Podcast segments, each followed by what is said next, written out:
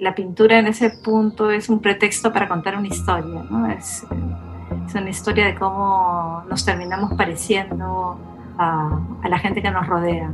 Para el arte, la memoria habita en la nostalgia, en los antiguos programas de televisión, en el archivo, en los libros de historia, pero también puede vivir en nuestros cuerpos. Conexión Artista, un nuevo podcast del MacLima, para escuchar las voces, impulsos e ideas de los profesionales del arte en el Perú y entender nuestro presente en comunidad. Esta iniciativa llega a ustedes gracias al apoyo de la Fundación BBVA. Soy Juliana Vidarte, jefa de curaduría en el Museo de Arte Contemporáneo de Lima. En este episodio de Conexión Artista hablamos con Sandra Gamarra y Andrea Beteta sobre sus proyectos artísticos vinculados con la pintura, la memoria y el archivo. Sandra estudió artes plásticas en la Universidad Católica y se define como pintora.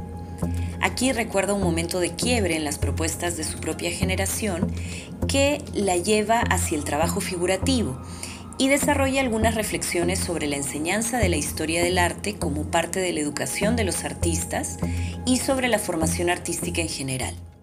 En quinto y sexto año, que son los últimos años de, taller, eh, muchos de nosotros nos decantamos por el, por el trabajo figurativo y fue como un problema ¿no? para, la, para, para, para los profesores porque eh, podría leerse por un lado como una mm, confrontación, que yo creo que no iba por ahí, y por otro lado como un retroceso, ¿no? Como si no quisiese, como si no quisiéramos terminar, vamos a decir, la, formación. Nuestra formación en historia del arte terminaba en los 60. Me acuerdo que era como allí casi allí terminó el arte. Y, claro, cuando de repente sales de la universidad te encuentras con un, con un vacío de conocimiento, ¿no? que yo intenté eh, solventarlo yéndome a estudiar fuera. Bastante tiempo después de terminar mi carrera, fui a hacer un, no terminé, pero empecé un doctorado en Cuenca, en España, justamente en una escuela que era fuerte en el, a nivel conceptual, ¿no? a nivel de sistematización, vamos a decir, de, los, de la historia del arte a partir de los 60. La formación del artista no acaba. O sea, es imposible, tendrías que estudiar 20 años. Si quisieras que te formen, y al final no se trata de eso, ¿no? Creo que es eh, sacarle provecho a lo que a lo que te den, ¿no? a, lo que, a, lo, a lo que encuentres en ese momento y a partir de ello, pues, este, madurarlo para sostenerlo o para buscar otras cosas.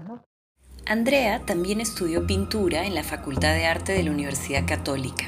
Durante estos estudios descubrió la danza contemporánea, que le permitió desarrollar nuevas posibilidades para su práctica relacionadas con la corporalidad.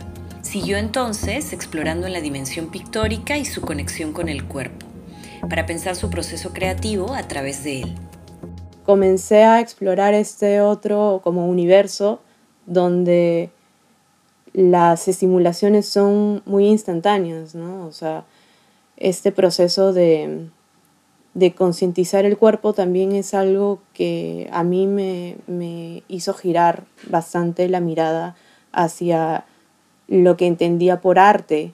Bueno, eso me abrió como todo el campo a, a lo corporal y cuando ya estaba en talleres comencé a mezclar la pintura con el movimiento, porque eran una de las, o sea, eran dos cosas que tenía muy presentes y que quería, quería juntar. Em, entonces lo comencé a explorar así como con dibujo en formatos muy grandes, papeles, este, como ese papel tabaco gigante, rodeando todo el espacio y, tratando de, de conectar con estas dos ramas que me interesaban tanto, ¿no? De, creación. El lado que yo quería hacer era más como desde mi propio cuerpo, ¿no? Y desde mi experiencia de conectar con, con mi cuerpo, no como una herramienta nada más de cosa que hace, ¿no? Sino como cómo tomas las decisiones en ese momento de creación, porque no eres solo como un medio, o sea, eres un medio por una parte, pero no es una cosa que no que usa, ¿no? Como un pincel.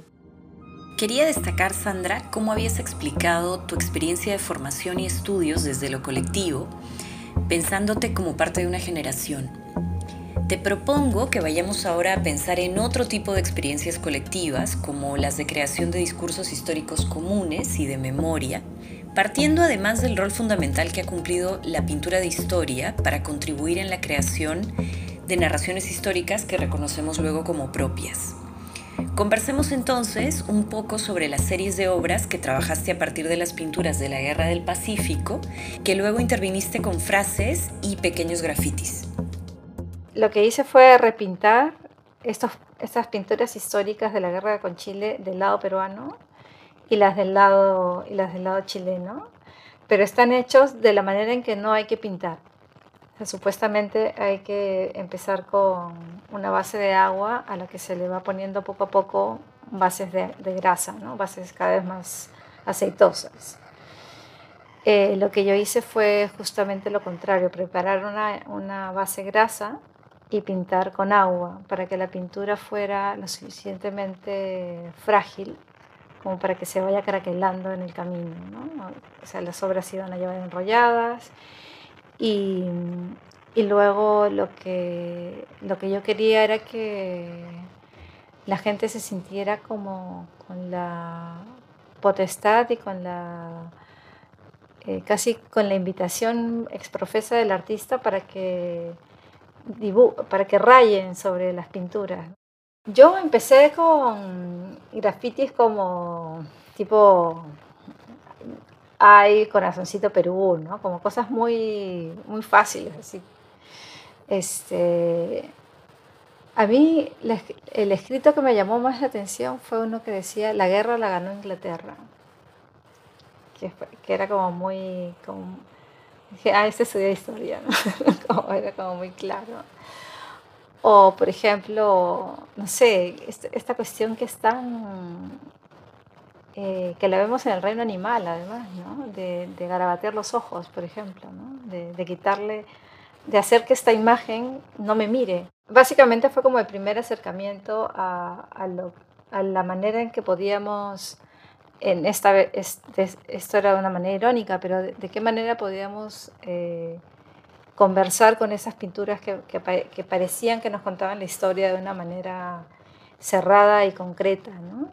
A, partir de lo que supuestamente haces cuando te encierras en el baño y escribes tu nombre o eh, ese tipo de graffiti, ¿no? que, es un graffiti muy eh, íntimo. Se interviene en estas pinturas icónicas como una forma de repensar el propio discurso histórico, para abrir las posibilidades de analizar nuestra memoria compartida desde otras miradas recordaba otras series de pinturas en las que más bien eh, intervienes bodegones u otras obras con ciertas frases que cuestionan el discurso colonialista. Frases que nos permiten revisar cómo se ha ido construyendo nuestra percepción de estas imágenes. Son bodegones antiguos eh, o del 16 para adelante, ¿no? Y, y contextualizados desde ahora, ¿no? Hacia atrás. Pero en otro tipo de pintura eh, sí, he, utilizado también, eh, por ejemplo, textos antiguos que,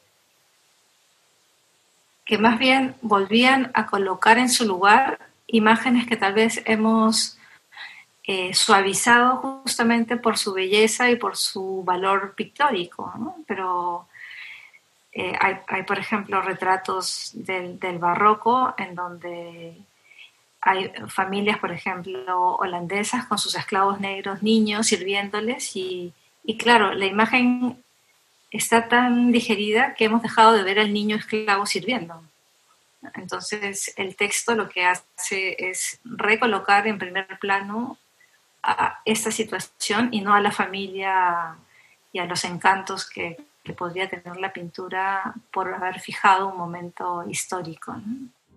Tus proyectos, Andrea, también se han desarrollado a partir de la intervención o transformación de materiales de archivo, pero siempre relacionados con la performance y a su vez con tu experiencia de formación escolar en los años 90 y el imaginario de tu adolescencia.